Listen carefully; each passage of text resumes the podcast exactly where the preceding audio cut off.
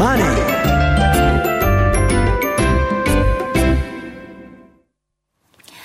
三和テクノス IR 特集。このコーナーは、証券コード8137、東証プライム上場、三和テクノスの IR 活動の一環としてお送りいたします。ご出演は、三和テクノス代表取締役社長、社長執行役員の松尾明宏さん。そして、聞き手は、ラジオ日経の鎌田新一記者です。えー、松尾社長、鎌田さんよろしくお願いいたします。はい、よろしくお願いします。え松尾社長、はい、今日はあの初出演ということで、あのよろしくお願いいたします。さて、7月の28日に、えー、サンワテクノスの4、6月期決算が発表されております。えー、この4、6月期の実績を見ますと、売上高が422億円、1年前の実績に対して8%の増加。そして営業利益はおよそ17億円。1年前の実績に対して26%の増加という状況になりました。まあ、3月、この3ヶ月の決算の3ヶ月の実績の一株利益がおよそ90円という実績になりましたけれども、まずこの4、6月期、どのような内容になったと受け止めているのか、そのあたりから教えてください。はい。えー四半期としては、えー、売上高、えー、各段階での利益ともにあの過去最高ということでありました。えっと、これはですね、あの、一昨年来続いた、えー、物不足の状態が解消に向かいまして、えー、前年度までに積み上がった受注残がですね、今期の売上に寄与した結果でございます。はい。えっ、と、国内ではですね、あの、自動車関連の生産が、えー、半導体不足が落ち着きまし、落ち着いてきましたもんですから、あの、えー、回復してきました。ええ、ただ、あの、半導体製造装置関連だとか、えー、実質装機ですね、この辺に関しては、あの、ブレーキがかかった状態であります。ええ、それと、あの、海外ですけれども、あの、一部、えー、再エネ関連の装置、えー、メーカーさんは好調なんですけれども、えー、総じてですね、えー、各国のあの金融引き締めだとか、えー、中国の景気回復の遅れですね、ええにより、えー、各企業のあの生産にブレーキがかかっているような状況であります。はい、これが一因となって、えー、物が渋滞しているような状況であります。あそうですか。はいあの、今お話の中にありました中国の再エネというのは再生可能エネルギー。これあの、えっ、ー、と、前のあの、田中会長がお話になりましたが、あの、太陽光発電ですとかの関連の部品が伸びてるというようなお話なんかがありましたが、はい、ああいう状況が続いてるということなんですか、あの、引き続き好調に推移しておりまして、はい、えー、中国の行政機をですね、あの、牽引して、えー、おります。はい。わかりました。そしてその事業環境なんですけれども、前回6月にお話を伺いまして、それで、それから大体2ヶ月ぐらいを経過しております。今、あの、サンワテクノスには、あの、取引先が産業機器、それから自動車業界、エレクトロニクス業界、非常に幅広い取引先がございますけれども、その需要動向については、今、どういった変化が現れているのか、そのあたり教えていただければと思います。いかがでしょうか？はい。あの、まあ、事業環境というところでお話しさせていただきますと、ええ、あの、大きくはですね、あの、この3か月では、あの、変化しておりませんでして、えええー、前回田中の方が話をさせていただきましたエネルギー価格の高止まりによる、えー、省エネだとか太陽光だとかですね、はい、こういう部分のあの投資、再エネ投資ですね、はい、があの引き続き、えー、進んでおります。はい、それからあの世界的な人手不足、うんえー、これの影響によるあの自動化投資ですね、これもあのあのあの続いております。はいそれから一部地域の、えー、地政学的リスクによる生産地の変更。はい、あの、まあ、ASEAN だとかですね、あの、インドの方に、あの、お客様が、えー、生産をシフトするような動きが出ているもんですから、えー、その部分でですね、あの SCM ビジネス、当社の SCM ビジネスが活発化してきております。あと、まあ、もう一つ、あの、先、えっ、ー、と、AI ですね。はい。あの、まあ、最近よく耳にしますけれども、あの、AI の進化とですね、その応用技術のあの発達によるイノベーションが期待されております。えで、これはあの、当社の新しいあのビジネスチャンスであるというふうに捉まえておりまして、ええー、当社としてもですね、あの、目視検査の自動化だとか、そういう部分で AI を取り入れた形のものを、はい、えー、に取り組んでおります。はい。わかりました。あの、今お話の中で SCM 事業といったあの言葉がありましたけど、この SCM というのはサプライチェーンマネジメントというふうに、えー、私はあの勉強させていただいたんですけれども、はい。はい、あの、これはお客さんの取引先の生産地について、はい、そのお客さんがどこどこでこれから生産したいんだけれども、どういうふうなことをやればいいかなですとか、そういったお客さんの生産地の変化に対して、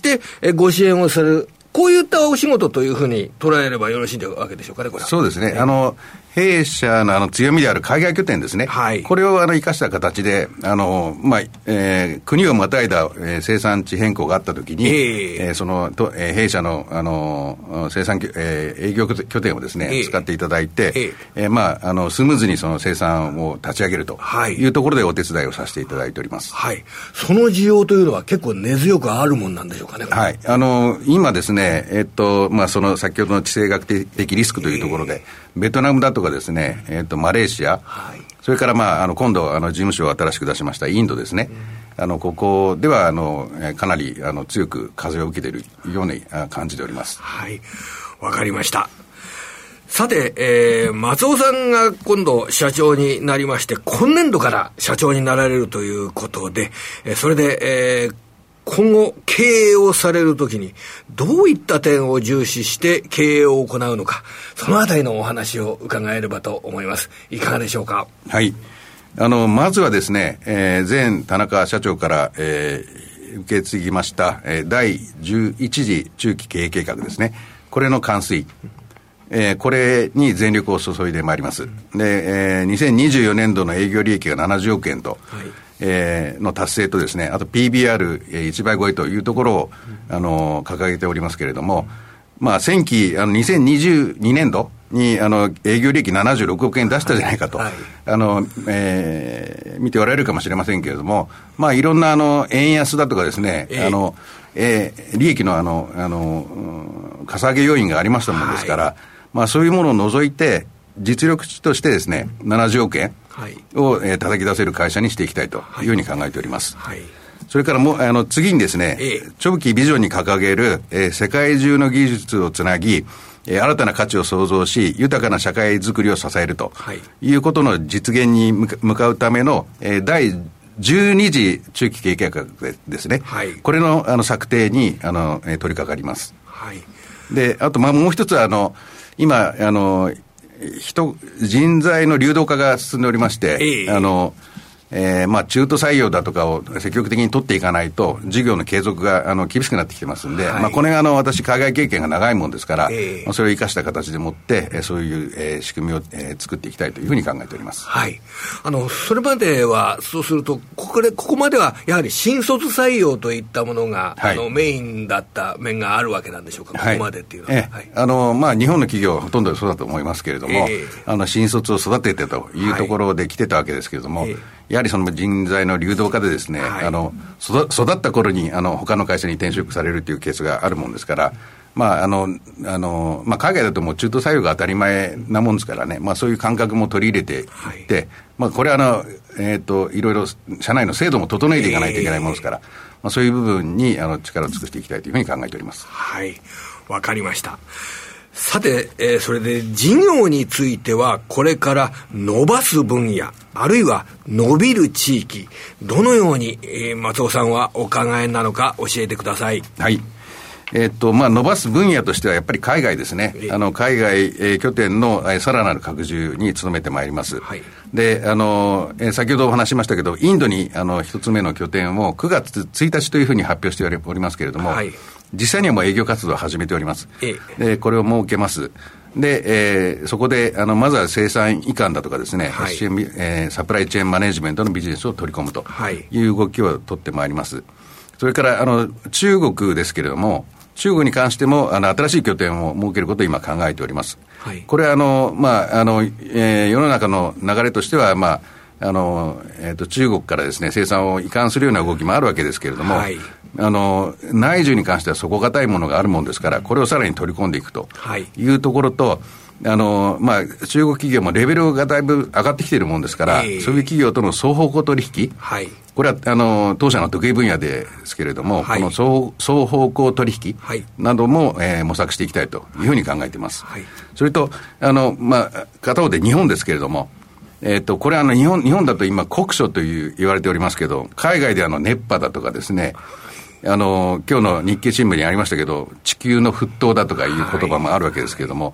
あの、当社としてもですね、あの、まあ、そういう、えー、地球環境だとか、えー、の、えー、に、まあ、役立つためにですね、あの、えー、GX 推進、えー、エミッション GX というものをスタートして、はい、えー、環境だとかですね、はい、えー、省エネ投資に取り込む、はい、えー、取り組む、えー、ことによって、またビジネスを発展させて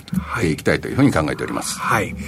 あの、グリーントランスフォーメーションっていうのは、はい、最近、すごくよく聞く話ですが、やっぱりそれを視野に入れた、あの、お取引先の、えー、考え方なんかは結構強く出てるわけでしょうかね。そうですね。もうこれは、あの、もう、あの、企業を取り組まざるを得ない、あの、企業活動を継続できないような状況に、うん、あの、取り組まないとなっていくもんですから、はい、で、国としてもあれ、えっ、と、10年で、えー、何十兆円とか、まあ、そういう大きな、あの、はいえー、支援策を打ってきますもんですから、はい、まあ、そういうものをですね、しっかり取り込んでいきたいというふうに考えています。はい。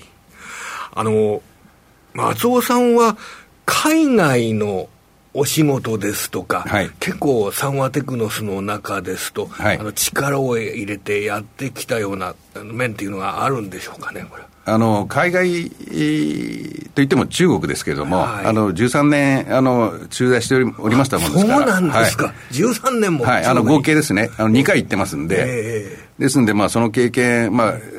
うん、その海外といっても、まあ、中国だけの経験ですけれども、えー、そのそれを生かしてですね、あの、行きたいというふうに考えています。あの私あの、こちら、サンワテクノスの IR 活動関係でお話というのはずっと継続して、それこそ本当にリーマンショックの頃から継続して、はい、えー、トップの方からお話を頂戴してるんですけれども、海外の事業をサンワテクノスの方で本格的に取り入れたというのが、私の記憶だと大体15年ぐらい前かなというふうな、そんな印象を持ってたんですけれども、そうするともう、かなり、あの、サンワテクノスの海外事業、中国事業というのをずっと見てこられたという。最初から見てこられたっていう、そう、ね,、いう感じに乗ったキャリアになるわけでしょうかね。あの、当社のあの海外の第一番目の拠点がシンガポールなんですけれども、ええ、これが1995年に出しました。ずいぶん前だったね、え、ごめんなさい。で、あの、私がですね、あの、これは香港ですけれども、に赴任したのが1999年。はいえー、そこからですね、あのまあ、深センに事務所を作ったりだとか、上海に会社を作ったりとかですね、えー、まあ、そういう部分に携わってきたもんですから、えーあのまあえー、本格的にっていうと、まあ、でもそうですね、えー、と2000年ぐらいから海外事業の展開が活発化してきたというふうに考えてもいいと思います。はい。わかりました、ありがとうございます。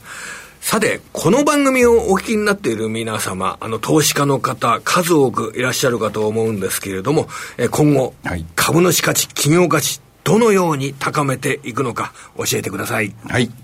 えー、5月の決算発表時にあの PBR1 倍超え、はいえー、の早期実現、えー、これを謳っております。えー、中期経営計画にあの追加しております。はい、えー、これは全力で取り組んでまいります。それから、えー、っと、自己株式の取得という面ですけれども、あの、現在10億円、または70万株を上限とした自己株式の取得を行っておりますけれども、これも積極的に、あの、今後もですね、この、あの、これに限らず、あの、追加的にですね、えー、やっていきたいというふうに考えております。はい。えー、またあの、えー、今年度から IR とか SR 活動ですね、これを積極的に取り組むようにしておりまして、えっと、機関投資家とのミーティングなどにも今、力を入れて、はい、えー、おります。えー、それから、えー、社内の DX 推進による社内、社員のですね、働きやすい環境づくり。はい。これも、あの、業務本部を中心としてですね、あの、大きく、あの、変化させ、させていくように取り組んでおります。ええーえーまあ、最後ですけれども、はい、あのえー、業界再編ですね、まあ、えあの我々のあのエレクトロニックスの商社のかん、えー、業界もあの事業再編、えー、業界再編の動きがあるもんですから、えー、えー、まあ、その辺を見据えてですね、えアライアンスだとか M&A、はい、これはあの、えー、そうですね、あの、えー、将来的なそのビジョンを実現させるための、アライアンスだとか M&A にも積極的に取り組んでいきたいというふうに考えております。はい。まあ、結構、この、もともと利益水準が高く、業績が安定していた企業ですけれども、あの結構、会社の内容を知る人が増えた。それが、この1年間の株価の水準が大きく変わった背景という捉え方はできるんでしょうかね。そうですね。まあ今まであんまりあの、うんと、会社としてのこうアピールが、あの足りなかった部分があると思いますんで、その部分はあの、田中、前社長の田中がですね、かなり力を入れて取り組んできましたんで、まあ、その成果だというふうに考えております。はいわかりました。では最後に、えー、杉村さん、えー、今の一連のお話を伺って、どのようにお感じになられたか、コメントをいただければと思いますそうですね、私はまあやはりあのインドに期待してるんですよ。あのインドがね、これから非常に面白くなるっていうのは、大きく、まあ、2つあるんですけど、1つは中国を抜いて、世界一の人口大国になったということが1つと、もう1つは、えー、東西冷戦構造の時代でも、実はインドは、えー、その間に立ってたでしょ？今回明確にアメリカ寄りの姿勢を鮮明にしましたよね。これはやっぱり経済成長が加速してくるんじゃないかと思ってるんですよ。そこに拠点を設けられたっていうのはやっぱりすごいですね。さすがに、あの、目があると、先見の目があると失礼ですけど、そう思いますね。はい。あのね、えー、中国というのは製造業があの非常に、えー、活発なあ実績を収めてきましたけど、インドもこれから製造業の比率ですとかって、やっぱり上がってくるんでしょう、ね、上がると思います。あの、私、去年の4月に初めてインド行きまして、まあ、拠点をどこにするかっていうところで、あの、行ったんですけども、その当時はですね、あの、いろいろ取引先さん回ると、あの、インドっていうのは永遠のポテンシャルカントリーだと。ポテンシャルがあるあるって言われ続けて、なかなかそれがな、はい、出てこなかったわけですけども、はい、この1年でもうガラッと様相が変わってきました。これが、実需に、あの、大きく、あの、つながってきてますんで、あの、まあ、今、テレビなんかでも、あの、ニュースなんかでも出てますけれども、あの、半導体なんかにもこれから力を入れていくようなことをやってます、言ってますけど、これは産業の裾野ができていかないと半導体なんかできないもんですから、まあ、どんどんそういう外資もですね、あの、インドは取り入れていく方向だと思いますので、それ、その正気は、あの、しっかり取り、捕まえていきたいというふうに考えております。ありがとうございます。ありがとうございました。ありがとうございました。サンワテクノス IR 特集。ご出演はサンワテクノス代表取締役社長、社長執行役員、松尾明宏さん。そして聞き手はラジオ日経、鎌田新一記者でお届けしました。どうもありがとうございました。はい、ありがとうどうもありがとうございました。